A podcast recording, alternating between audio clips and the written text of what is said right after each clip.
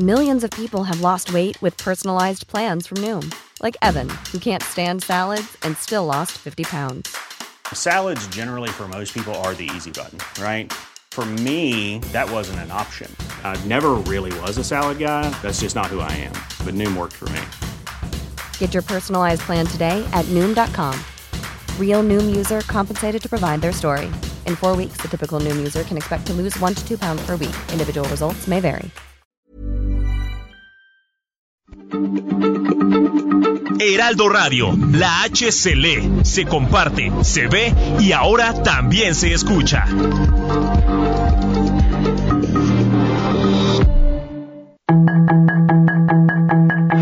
Tarde a tarde, lo que necesitas saber de forma ligera con un tono accesible. Solórzano, el referente informativo.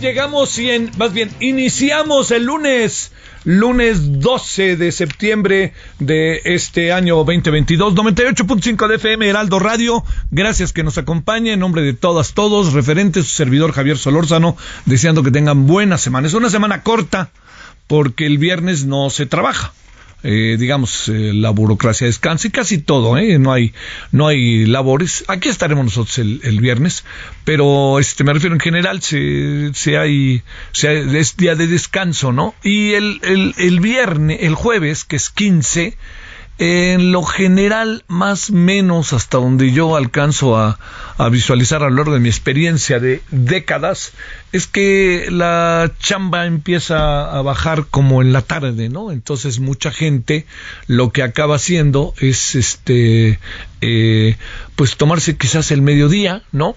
Las clases, hay clases, ¿eh? Eso no lo perdamos de vista, que sí hay clases. El viernes sí ya no hay clase. Entonces este viernes va, no va a haber clases y el último viernes de mes tampoco, ¿eh? Así que dos viernes, uno por asueto y el otro por las juntas que hay en las escuelas, este, no van a tener clase.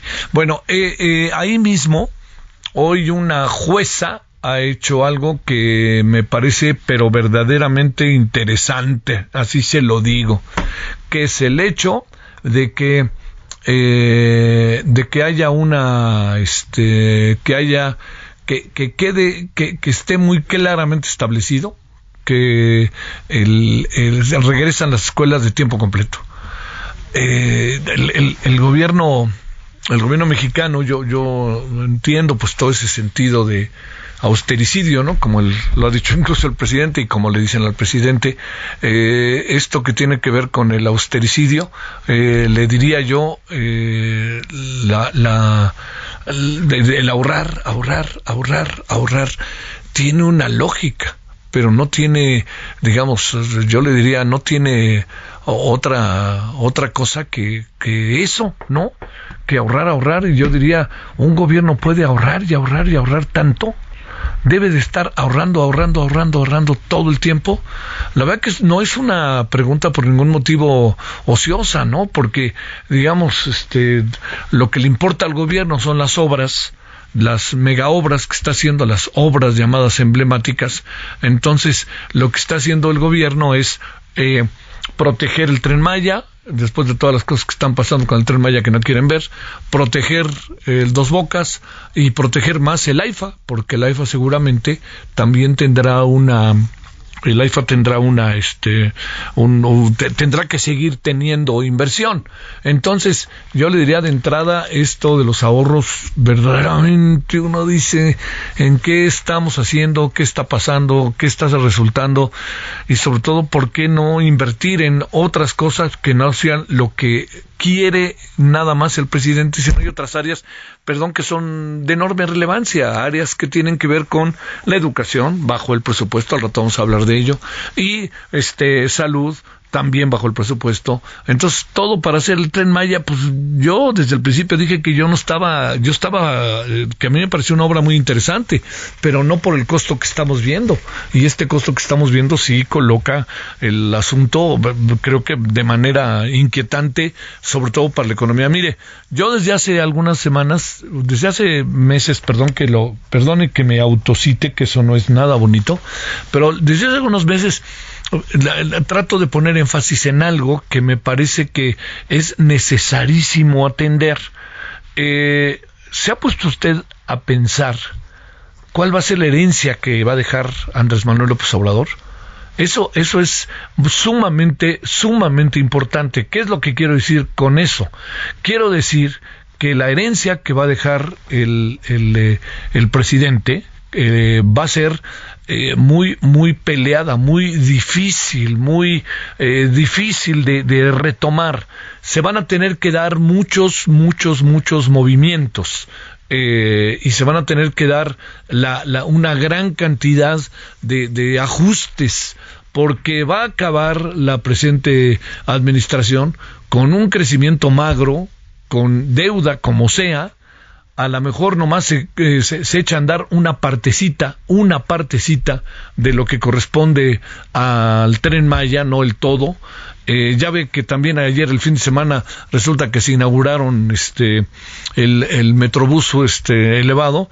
Y eh, digo, ¿cuál, inauguración? No, nomás fue para ver que nos enseñe cómo va a funcionar. Entonces, todo eso yo le diría que es, es, este, es importante ir pensando en la herencia de lo que nos viene como país. El presidente se va, ¿eh? El 30 de septiembre y adiós, que te vaya bien, y en 2024 me voy a la chingada, que es el nombre de su honorable rancho, y dice que no se va a meter, que va a escribir nada más y que no va a recibir a nadie. Eso dice. Bueno, vamos a ver.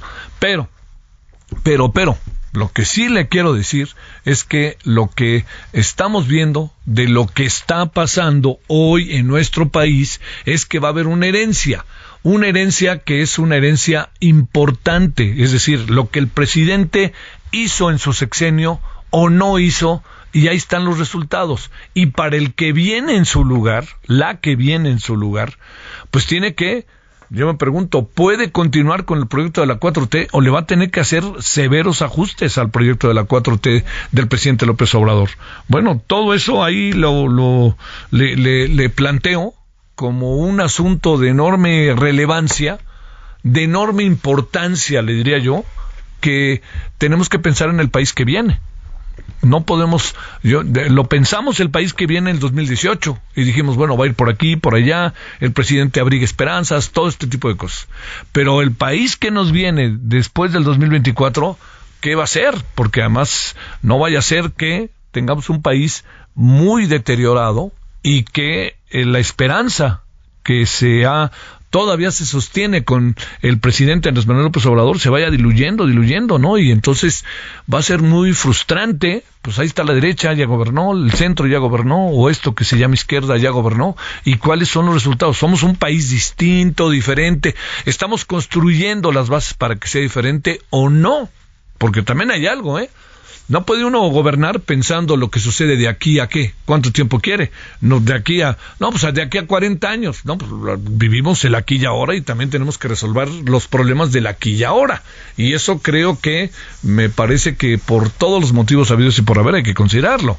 Hay que darle la vida a la gente en el momento en que está aquí y crear bases, pero aquí hay que resolver el aquí y ahora ¿no?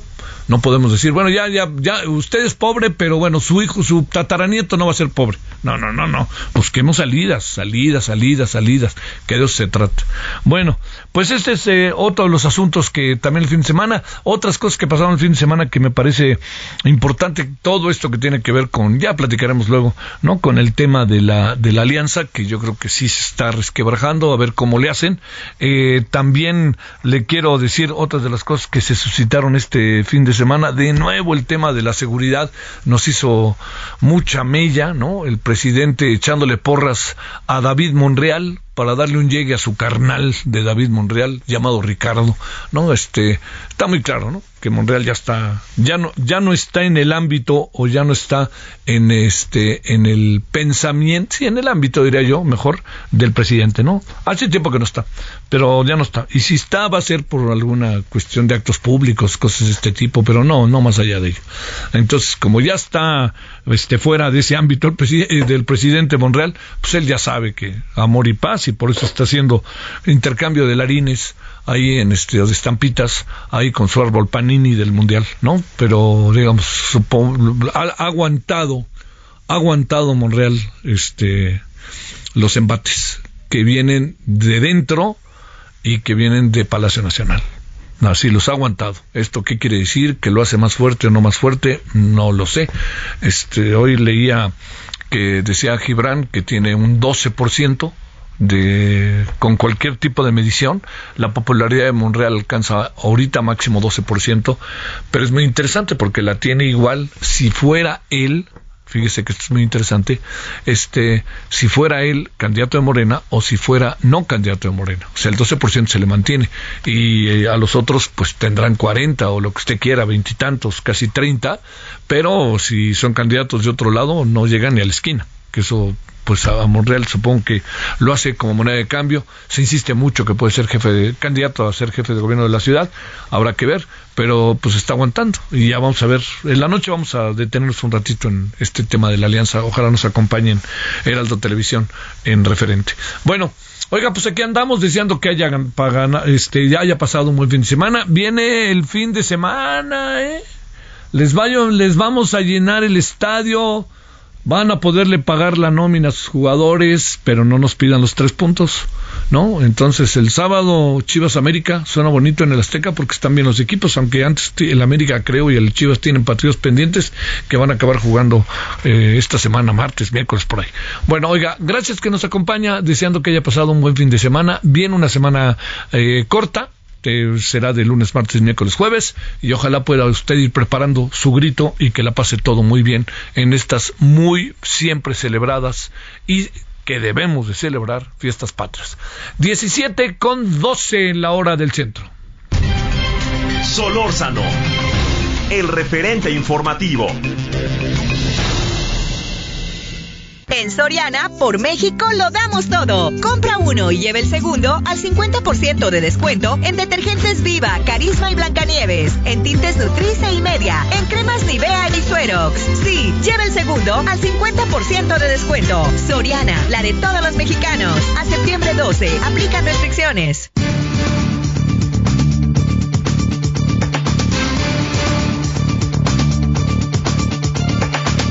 Bueno, en la noche también abordaremos el tema de la reunión entre el presidente López Obrador y el secretario de Estado de los Estados Unidos, Anthony Blinken. Eh, lo que le puedo adelantar de la reunión, que fue visita de doctor auténticamente el señor Blinken, es que sobre el tema de energía eh, se puso ahora sí que, este, este entre paréntesis, fue, eh, fue que no es el tema de esta mesa hay un procedimiento establecido, este, por cierto, entre Estados Unidos y Canadá, pero no fue tocado cuando era un, sabemos muy bien, ¿no? Y, y, bueno, por supuesto que dijeron que la conversación estuvo padrísima, que se cayeron muy bien, que se rieron y todas esas cosas. Eso ya no, no, no se puede mandar otro mensaje, sea lo que sea. Bueno, vámonos a las 17 con 13 en Lola del Centro. Con enorme gusto saludo a Alma Maldonado, investigadora del Departamento de Investigaciones Educativas del CIMBESTAB. Querida Alma, muchas gracias que estás con nosotros. ¿Cómo te ha ido? Hola, querido Javier, muy buenas tardes y buenas tardes a tu auditorio. Bien, gracias. ¿Ya estamos de regreso con la bici o todavía no? ya de regreso totalmente, como debe ser. Eso, y cuidado, ¿eh? Eso no dejes de tenerlo. Bueno, a ver, ahí te van dos temas de aquí hasta las 17.25 para que platiquemos. Ok. Primero, eh, la CEP le bajan el presupuesto. Ese que sea el primer tema. A ver, ¿qué pasó ahí o qué ves?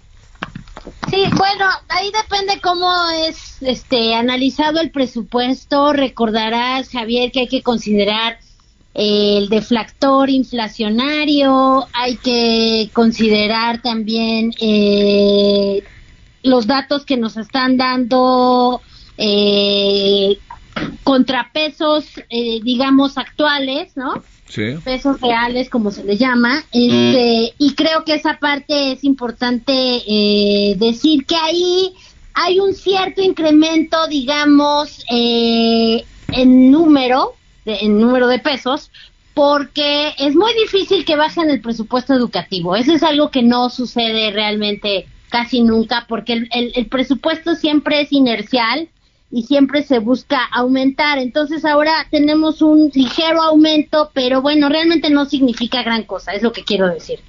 Depende cómo lo analicemos, es un ligero aumento en términos de pesos eh, constantes, pero realmente no, no significa ni representa un aumento significativo al presupuesto. Este, entonces queda igual. Casi igual, digamos que es de cerca de un 5.1% el aumento, eh, que es muy ligero y que no sustituye eh, el, eh, el costo de la inflación y lo que representa la inflación. En realidad quedamos iguales. Ujú. Esto, esto tiene un lado... Si no, si no es que es menos, ¿no? De Sí. Eh, ¿Nos alcanza con ese presupuesto o no? No, bueno, ahí ya es el siguiente tema, ¿no? Sí. Este, tenemos muchos problemas. Entonces vamos a, a- a revisar rápidamente en dónde se incrementó y es en dos rubros fundamentalmente. En el programa La Escuela es Nuestra, de lo cual me gustaría hablar un poquito sobre este programa que ha sido muy polémico. Ajá. Y las becas, aunque no todas las becas se incrementan, se incrementan solamente las becas eh, de las Benito Juárez, se incrementan las becas para educación básica para el bienestar y re- se reduce el programa de becas de Elisa Cuña que va dirigida a universitarios. Eh, esto en un 58%, entonces sí se aumentan las becas, pero no todas y hay aquí una, una diferencia importante, ¿no? Este, en segundo lugar, la escuela es nuestra, pues es el programa ahora consentido de, del presidente. Claramente es un programa que viene a sustituir eh, las escuelas de tiempo completo, ya se ha hablado de esto, y ese programa recibe un 84.5% de aumento. Es muchísimo dinero. El programa, el problema con este programa es lo que está sucediendo respecto a, a la opacidad eh, y a la rendición de cuentas, donde ya tenemos distintos datos. La propia auditoría de la Federación nos dijo que no hay pruebas de que uno de cada dos pesos se haya gastado en la mejora de las escuelas.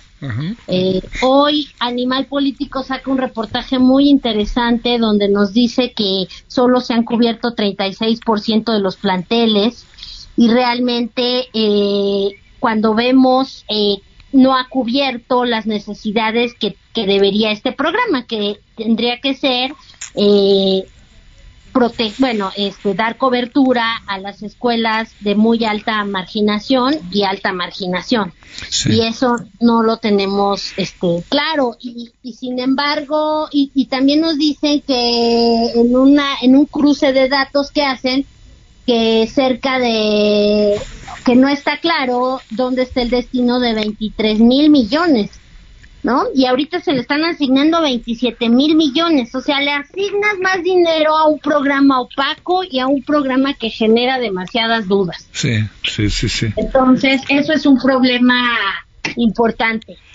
Ahora, este, a ver, para cerrar este primer tema, eh, te pregunto, eh, esto debe de contemplar lo que, lo que los maestros, los sindicatos, pues también traen como una, como una demanda más que justificada, ¿no? Que es el asunto de sus salarios. Ahí cómo, cómo vemos las cosas ahí. Sí, el dinero de salarios, normalmente lo que pasa en un presupuesto educativo, para que se dé una idea la, la gente que nos escucha, es que casi la mayoría del dinero se va más del 90% a salarios. Ajá. Por eso queda tan pocos recursos para infraestructura y para otras necesidades educativas. Sí. Y por eso también muchos cuestionamos que, eh, que el resto del dinero se vaya a becas, porque cuando tú piensas eh, en todas las necesidades educativas, pues no todo tiene que ver con becas. Y no todo tiene que ver, eh, y sobre todo cuando las becas no van destinadas a quienes más la- las necesitan. La necesitan, sí. Entonces, eso es un problema. Eh, el otro problema con la escuela es nuestra, es que, como digo, está sustituyendo a, entre otros, a la al programa de escuelas de tiempo completo y hoy eh, la organización Mexicanos Primero recibió un amparo para que continúen el programa de escuelas de tiempo completo Claro. que ahí no sabemos qué va a pasar porque presupuestalmente este pues no están contempladas ya ¿no? Sí, sí, Entonces sí. uno puede ganar un amparo, pero ahí va a depender de muchas otras cosas. Eh, y, y en este sentido, pues también recordar al auditorio que el, pro- el problema con este programa de La Escuela es Nuestra es cómo van a poner en esta encrucijada a las comunidades educativas, eh, donde cada comunidad tiene que decidir si prefiere eh, eh, hacer una cuestión de infraestructura en la escuela, digamos, arreglar los baños o cambiar este, los lavabos. Sí, sí, sí, sí. Poner lavade, po- poner este bebedo, bebederos. Ventanas, Sí. o, etcétera, Ajá. o eh, dar alimentación a las y los estudiantes, o eh, contratar a maestros para tener más horas eh, de clase y convertirla en horario ampliado. Con lo cual, es que dejas desprotegidos de nuevo a los más vulnerables, que necesitan las tres cosas Sí. no una u otra, sino tú necesitas concentrar el apoyo en quienes realmente más lo necesitan. Y creo que ese es este parte del gran problema aquí que tenemos con, con esta propuesta eh, de presupuesto y cómo ha sido presentada eh, eh, hoy. Oye, Bueno, Alma, a ver, ese era el segundo tema que ya le entraste y déjame seguir con él, el de restaurar las, eh, las escuelas de tiempo completo.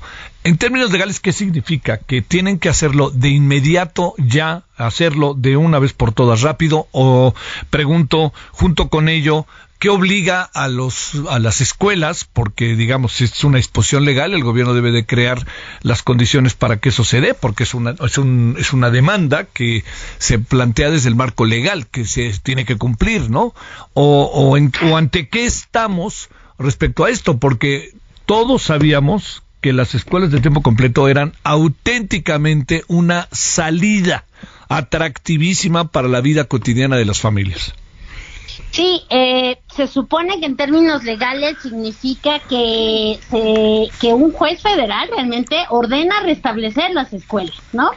Tal y como operaban antes de que se trasladara este programa de, de La Escuela es Nuestra. Eh, sin embargo, yo te digo, a mí me genera mucha incertidumbre el que esto sea una decisión este, legal pero que en los hechos eh, no está contemplada en el presupuesto, ya, eh, digamos, desapareció el programa en sí de la Secretaría, entonces no, no sé qué significaría esto y no sé además, eh, pero sí sospecho que el gobierno va a tratar de defenderse de este amparo para decir que con el programa de la escuela es nuestra ya se está cubriendo y que son los mismos beneficios, aunque sabemos que no lo son. Entonces, la verdad no sé cuáles van a, se- a seguir eh, siendo los pasos ahorita eh, legales para saber qué va a pasar, pero bueno, es, es una victoria legal, digamos. Falta saber si esto se va a concretar en efecto y también recordemos que la presión eh, social ha hecho que las escuelas de tiempo completo en algunas entidades continúen, no en todas y no está obligado el gobierno y en fin, eso es parte de, todo este debate, pero creo que sí hay que estar muy al pendiente de qué, qué va a significar y sobre todo a partir de este tema del, del presupuesto, ¿no? Porque ahorita estamos ya discutiendo el presupuesto para el siguiente año. Sí, esa es la otra, ¿no? Este, a ver, en la práctica, ¿qué supones para cerrar muy en breve, mi querida Alma, esto de restaurar? Pues eh, yo, yo primero quisiera decir que, que ojalá no tuviéramos que recurrir a instancias legales claro para, para sensibilizar al gobierno sobre un programa que funciona y que le funciona no solo a los niños y a las niñas, sino a las familias y sobre todo a las madres. Entonces, ojalá hubiera esa sensibilidad, no tuviéramos que seguir este camino legal y que eso este, nos permitiera restaurar este programa que mostró tan buenos resultados eh, tanto académicos como en otros ámbitos. Te mando un gran saludo, Alma Maldonado, que tengas muy buena tarde. Gracias, un abrazo, hasta luego, Javier. Adiós, Alma, investigadora del Departamento de Investigaciones Educativas del CIMBESTAF. ¿Cómo ve? Un juez le dijo, una jueza le dijo al gobierno, restauren las escuelas de tiempo completo. ¿Qué va a pasar? Ay, ay, ay, ay, ay, ay. Bueno, yo espero que, que se resuelva esto. Es que no sabe para muchas familias, me lo, así me lo platican, no muchas, bueno, cuatro o cinco me lo han dicho, oiga, no sabe qué importante en las escuelas de tiempo completo. Pausa. El referente informativo regresa luego de una pausa.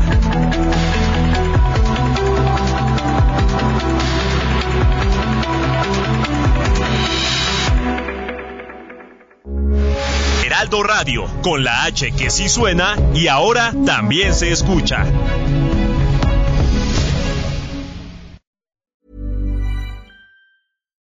Millions of people have lost weight with personalized plans from Noom, like Evan, who can't stand salads and still lost 50 pounds. Salads generally for most people are the easy button, right? For me, that wasn't an option. I never really was a salad guy. That's just not who I am. But Noom worked for me. Get your personalized plan today at noom.com. Real noom user compensated to provide their story. In four weeks, the typical noom user can expect to lose one to two pounds per week. Individual results may vary.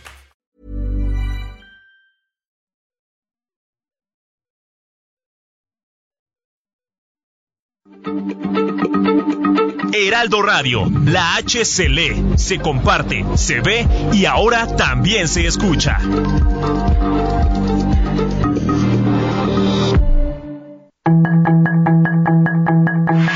Estamos de regreso con el referente informativo.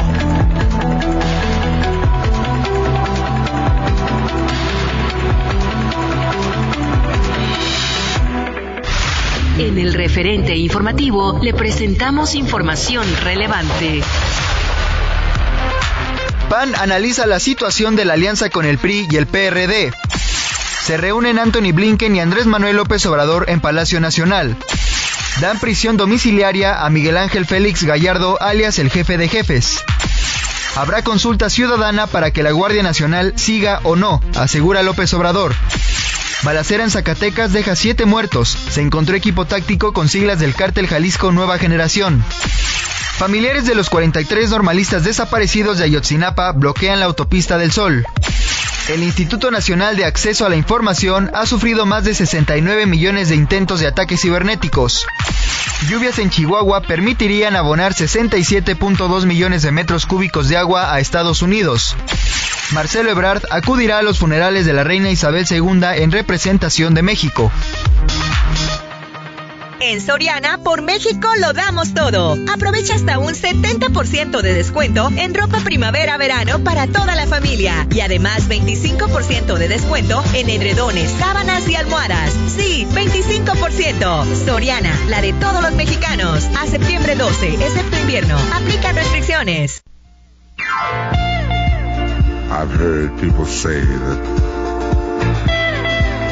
Too much of anything is not good for you, baby. But I don't know about that. There's many times we've loved and we've shared love and made love. It doesn't seem to me like it's enough. It's just not enough, baby. It's just not enough. Oh, oh, baby.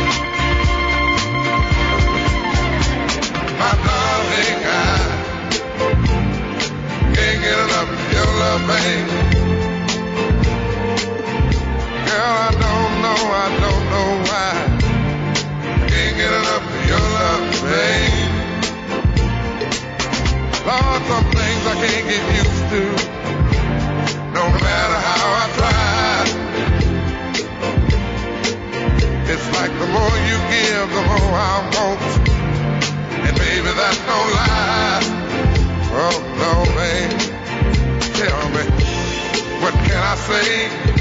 What am I gonna do? How should I feel when everything is you? What kind of love is this that you're giving me? Is it in your kiss or just because you're sweet? Girl, all I know is every time you're here, I feel a change, something moving. I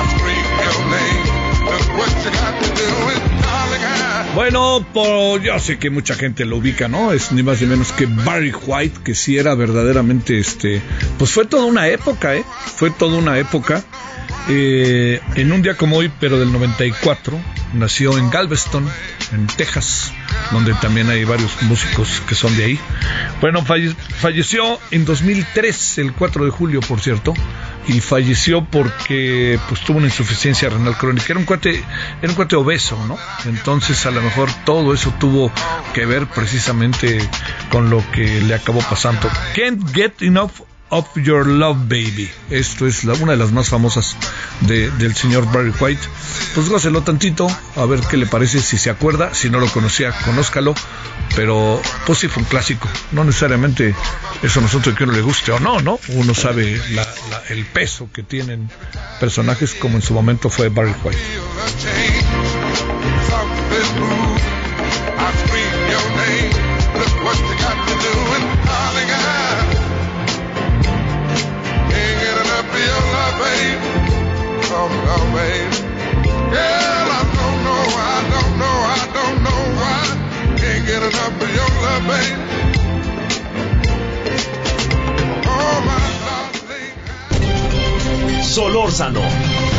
El referente informativo.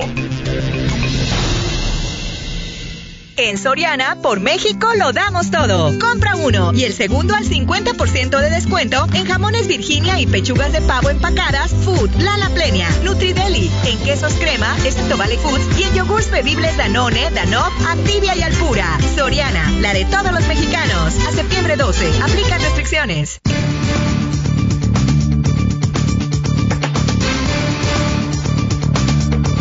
Bueno, aquí andamos de vuelta. Gracias. Eh, ya en la noche le vamos a dedicar otro rato también a este extraordinario escritor español Javier Marías que falleció ahí de un problema este pulmonar. Fumaba muchísimo Javier Marías.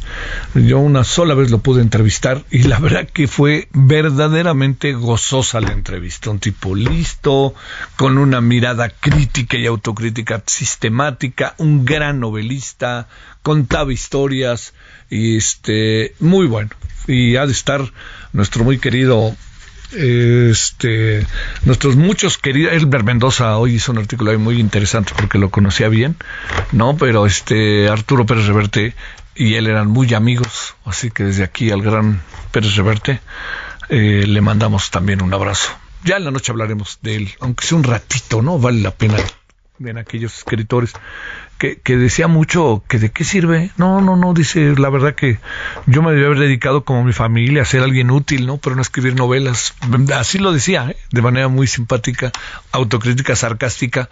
Y bueno, bueno, por lo pronto así, y ya hablaremos en la noche de él.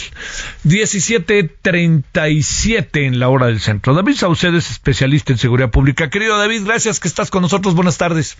¿Qué tal, Javier? Qué gusto saludarte a ti en la auditorio, a tus órdenes. ¿Qué significa que eh, Miguel Ángel Félix Gallardo va a salir de la cárcel para cumplir su pena domiciliaria, pero que ya de por ahí de repente presentó un amparo la fiscalía? ¿Ante qué estamos? ¿Quién es este hombre?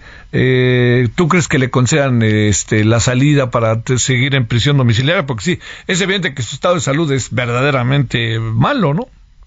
Desde el punto de, eh, de vista estrictamente legal, hace tiempo que Miguel Ángel Félix de Gallardo tendría que haber gozado de esta eh, situación que permite la legislación mexicana Ajá. para que los eh, presos que están en esta situación de salud eh, tan, tan grave con padecimientos crónicos pudieran tener una estadía eh, en su casa y una prisión domiciliaria. Sin embargo, por los antecedentes criminales de este personaje, eh, la Fiscalía eh, de la República desde hace tiempo ha estado negando eh, esta posibilidad. No solo la propia Fiscalía, sino también, también la propia DEA porque como tú sabes, Miguel Ángel Félix Gallardo en su momento fue acusado del asesinato de Enrique Camarena Salazar, Ajá. el agente de la DEA, que fue secuestrado, torturado, asesinado por, entre otros, Caro Quintero aparentemente con complicidad de autoridades de seguridad pública de México de aquellos años, en concreto de la Dirección Federal de Seguridad. Así que, independientemente de que eh, la legislación mexicana permita que un preso en estas condiciones pueda tener prisión domiciliaria, me tengo la sospecha de que las autoridades de Estados Unidos están al pendiente de este caso y que no les vuelva a ocurrir lo que en su momento sucedió con Carlos ya vez que fue puesto en libertad y después perdió su, su rastro y terminó creando un nuevo cártel, el cártel de Caborca. Sí. Lo más probable es que después de esta eh, solicitud de la Fiscalía General de la República para que no se le otorgue la presión domiciliaria, también se encuentra la Embajada de los Estados Unidos. Eh, y bueno, no, no son temas que trate el señor Blinken hoy con el presidente, ¿no? Pero, pero pues este, las delegaciones sí podrían tratarlo, ¿no? Definitivamente es un tema muy muy complicado.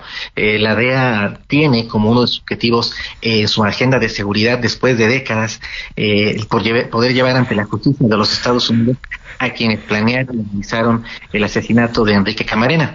Uno habría supuesto que después de tantos años la DEA ya no tendría eh, esta, este interés, pero es claro que lo siguen teniendo al grado de que hubo un comunicado en su momento por parte de la nueva directora de la DEA, eh, presentándolo como un éxito, eh, la captura de Carlos Quintero. Y sí, lo recuerdo.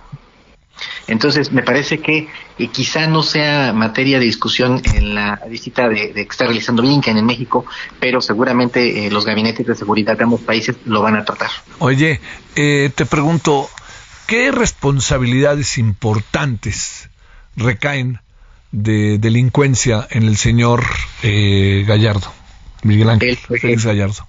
Él fue, como tú sabes, el fundador del cártel de Guadalajara, la primera gran confederación de cárteles mexicanos eh, que se creó en México. A raíz de su desarticulación eh, se, surgieron los cárteles, muchos de los cuales incluso se encuentran vigentes actualmente.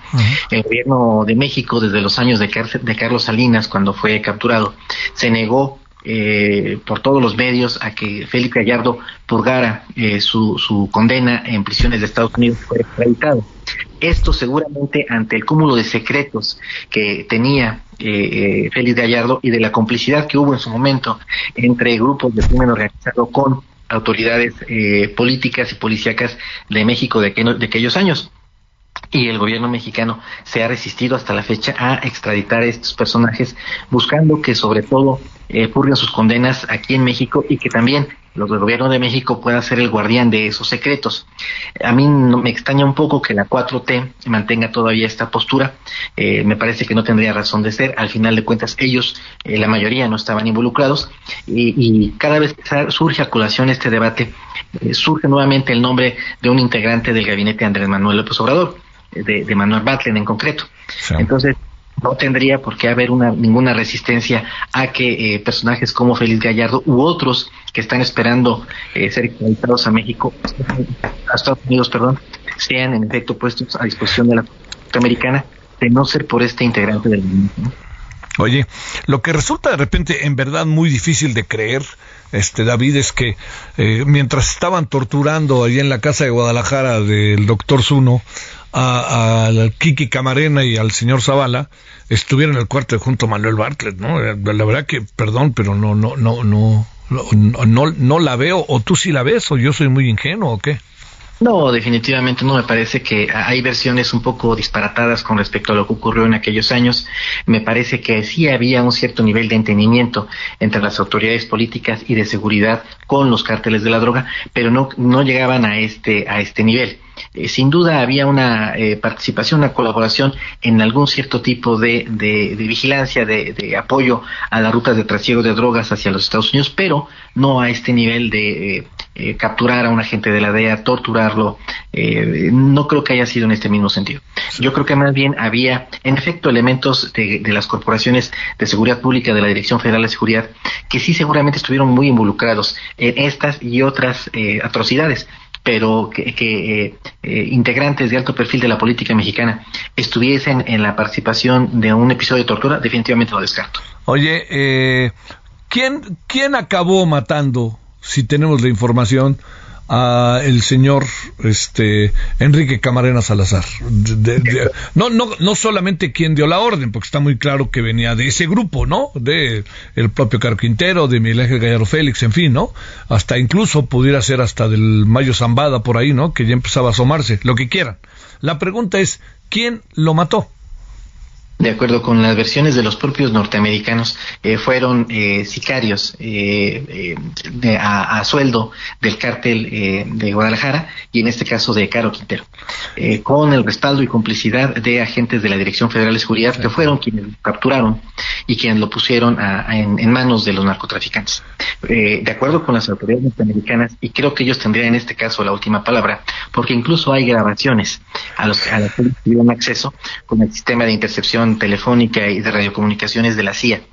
Eh, aparentemente habrían sido los narcotraficantes mexicanos con un anillo de protección que tenía la Dirección Federal de Seguridad sobre ellos. Sí, claro. Oye, la otra pregunta es, este, eh, el caso muy concreto del señor Miguel Ángel Gallardo Félix realmente fue un hombre profundamente poderoso a nivel internacional respecto al tráfico de estupefacientes, seguramente sí, ¿verdad? Definitivamente, pero era la época, eh, Javier, en la que el Estado mexicano estaba por encima de los cárteles. E, esa época que se recuerda como de mucha corrupción, pero que ahorita vemos incluso con nostalgia. Eran los años en los que el Estado mexicano, cuando se proponía la captura de un narcotraficante de alto perfil, lo conseguía. Cuando trataban de y buscaban desarticular a un cártel, lo lograban. En aquellos años hubo un recambio, el cártel dominante era el cártel de Guadalajara, e, e inicia el sexenio de Carlos Salinas y se cambia el favoritismo y el apoyo de las autoridades, desarticulan al cártel de Guadalajara y empiezan a respaldar de manera importante al cártel del Golfo de, Juan García Ábrego. Eh, el ocaso de Miguel Ángel Félix Gallardo también tiene que ver con el surgimiento de un nuevo sol, el sexenio de Carlos Salinas de Gortari y el empoderamiento del cártel del cártel del Golfo. Eh, era un hombre muy importante, sin duda lo fue, pero eran los años en los que el Estado mexicano estaba en condiciones de dar un manotazo en la mesa y, ponerte a las rejas al narcotraficante que ellos decidieran. ¿No te parece un, para cerrar, David, un exceso que el gobierno mexicano actual este no acabe por ya sabes, por a lo mejor echar con cierta velocidad el este la extradición de Caro Quintero, la propia de Miguel Ángel Gallardo, ¿Realmente es Manuel Bartlett lo que lo impide? Pregunto. Fíjate que hace poco alguien muy enterado, integrante del, gabinete de Andrés Manuel, me comentaba que quizá eh, en parte el retraso de eh, la extradición de Caro Quintero tenía que ver con la negociación del TEMEC. Eh, es, decir, en el entendido de que el gobierno de México va al matadero ante un panel de resolución de controversias en donde se va a detectar que hubo violaciones eh, a la, eh, al TEMEC eh, con la nueva legislación en materia energética que promulgó, promulgó el gobierno Andrés Manuel, ellos estaban muy dispuestos a negociar temas de seguridad a cambio de concesiones en, el tema en el tema comercial. Y sobra decirte que a los norteamericanos, por las elecciones de medio periodo, les interesa sobremanera presentar ante la opinión pública de los Estados Unidos la cabeza de integrantes del narcotráfico de alto perfil en México. Es decir, negociar concesiones eh, comerciales a cambio de la cabeza de narcos mexicanos. Entonces, en esta lógica, si es así, eh, la negociación y la llegada de Caro Quintero es no más una negociación y las presuntas violaciones que México eh, a ver, a ver, David, espérame tantito porque se está ahí medio cortando. Nomás ya, ya estamos concluyendo. ahí estamos. A ver si ya podemos estar de vuelta. ¿Sí o no? ¿O no todavía no? A ver, espérame, sí. A ver, David, ¿me escuchas? Ahí te escucho perfecto, Javier. A ver, donde se dejó de escuchar es cuando decías en las negociaciones que pudiera haber con la extradición de Caro Quintero. Sí, negociaciones y concesiones en materia energética a cambio de que el gobierno de México finalmente acceda a la extradición de narcotraficantes de alto perfil, uno de ellos el de Caro Quintero. Es algo que ya se había intentado en el pasado, eh, obtener eh, eh, concesiones en materia comercial o arancelaria a cambio de un compromiso más fuerte de México en materia de seguridad, en términos simples y llanos, intercambiar narcos por tomates. Ay, ay, ay, ay. Pero así, así tan, tan, tan básico. Así lo han planteado, pero en su momento el gobierno de México se resistió porque sabían que habría una reacción de, los grupos de crimen organizado tal y como hubo en Colombia en la década de los 90. Tú recordarás incluso que se ha hecho muy popular en las narcoseries este grupo de los extraditables que dieron una guerra contra el Estado eh, colombiano a Para cambio que de... no fueran, sí, claro. Es correcto, así es. Te mando un gran saludo de Bel Saucedo, buenas tardes. Gracias Javier, saludos. Gracias. Solórzano, el referente informativo.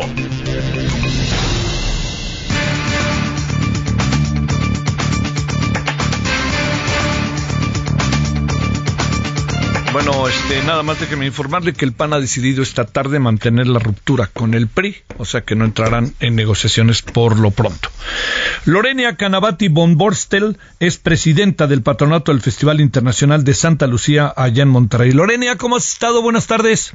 Muy bien, un gusto Javier estar con ustedes hoy y pues hablar de esta gran celebración que tenemos por acá, por Qué Nuevo buenísimo. León. A ver, ¿por qué se llama Santa Lucía? ¿De qué se trata el festival? Todo eso que nos puedas contar, que sé que ya tiene sus muchos años. Eh, paisanas tuyas, paisanos tuyos me lo han dicho.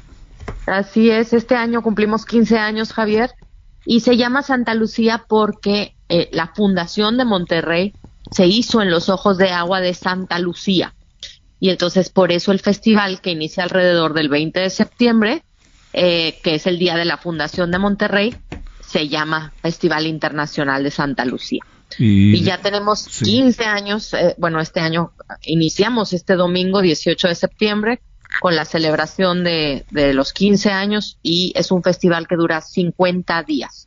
50 días, o sea, de aquí nos vamos casi hasta final de año, o cómo, cómo lo, van Así cómo lo van distribuyendo, Lorena?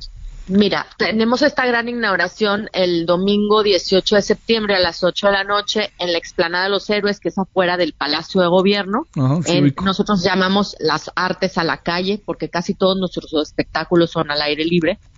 Y tenemos ese día el duelo de mariachis, que es un duelo, Javier, recordarás las películas de Pedro Infante Claro. y Jorge Negrete en el duelo. Bueno, aquí nos vamos a aventar un duelo, es, un estreno Sí. especial para el festival, en donde estará el mariachi Vargas de Tecalitlán con el mariachi de mujeres de Nuevo Tecalitlán, que estarán en este duelo de mariachis y con la Orquesta Sinfónica de la Universidad de Nuevo León. Así, para abrir boca, este, iniciamos nuestro festival y a partir de ahí tenemos exposiciones, 82 exposiciones para ser eh, más precisos. Eh, una de ellas, por ejemplo, es la del Museo del Prado, que estará en el Parque Fundidora. La otra es una exposición que hacemos en toda la macroplaza con 13 artistas reconocidos, también para que cada, todos los que caminen en ese entorno puedan apreciar el arte. Y así, bueno, muchísimas exposiciones por toda la ciudad. Tenemos diálogos, ciclo de cine, eh, eh, además un forito que le llamamos Forito Santa Lucía, que está dedicado a los niños, en donde este año les daremos percusiones a los niños para que puedan eh, ellos ser parte del espectáculo que estará fuera del Teatro de la Ciudad. Y a partir del 20 de octubre empezamos con los espectáculos, en es- específico son 335 eventos de expresiones artísticas en 60 locaciones. Ajá. Se- hay 50 compañías participantes con más de 1.400 Wow. artistas en escena. Vienen 32 países de cuatro continentes Y tendremos 17 disciplinas y géneros. El 20 de octubre iniciamos con este espectáculo que es Diablo, que es un uh, elementos arquitectónicos con danza y acrobacia, que es un espectáculo que fue finalista en America's Got Talent. Y a partir de ahí tenemos, por ejemplo, a Tania Libertad en un homenaje a Armando Manzanero. Tenemos además eh, con Juan Pablo Manzanero al piano. Tenemos a los niños caucasos eh, del país de Georgia, eh, que son niños entre 11 y 13 años con un espectáculo maravilloso.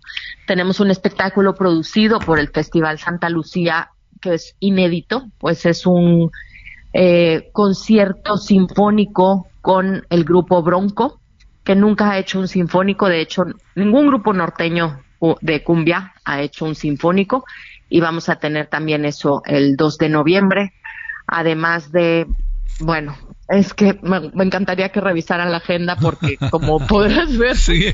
Oye, a ver, pero déjame, cosas. o sea, oye, por ahí se cruza también creo que la Feria del Libro, ¿no? De Monterrey. Así es, de hecho estamos haciendo sinergia con la Feria del Libro y Ajá. tendremos a eh, speakers eh, muy importantes entre los dos. Hacemos esta sinergia, de hecho, cada año, a excepción de los años de pandemia que, que la Sí. Feria del Libro no se llevó a cabo, pero el festival sí. Sí. Y este, pues nunca, nunca, son 15 años ininterrumpidos a mucha honra. Qué bueno. Oye, déjame, este, a ver, empiezan entonces este domingo.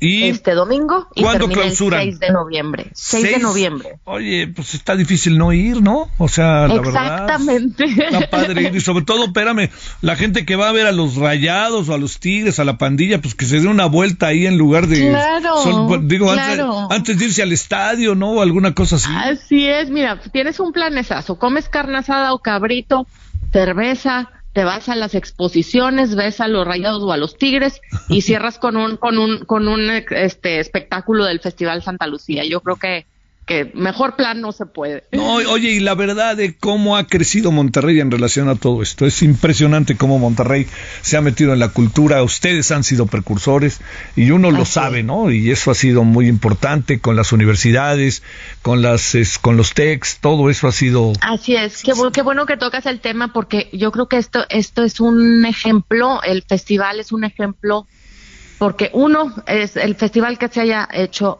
el más grande en la historia de Nuevo León y lo vas a ver a la hora que veas la agenda, pero aparte es un ejemplo de la form- nueva forma de colaboración entre sociedad y civil y gobierno porque logramos muchas cosas eh, todos juntos, más de 176 instituciones participan, 67 patrocinadores para poder lograr este festival. Lorena, te mando un gran saludo y ahí estaremos hablándote cuando esté en pleno el Festival de Santa Lucía Monterrey. Muchas gracias. Y, y nada más revisen las redes Sí. Festival Santa Lucía en Facebook, Instagram y ahí pueden bajar la agenda para que nos visiten o puedan verlo online. Saludo, además ya hay agua. Muchas gracias. Adiós. ya. Adiós. Hasta aquí Solórzano, el referente informativo.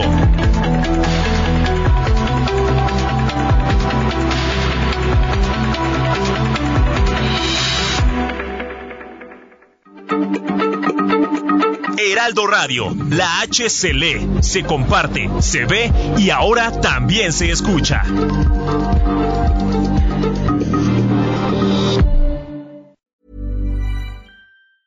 When your skin feels nourished and glows, you radiate confidence. Osea makes giving your skin a glow up easy with their clean, clinically proven Mega Moisture Duo. This seaweed powered duo features two of Osea's best sellers, Undaria Algae Body Oil and Undaria Collagen Body Lotion. Glow from the inside out. Get 10% off your first order with code GLOW at OseaMalibu.com. That's O S E A Malibu.com code GLOW.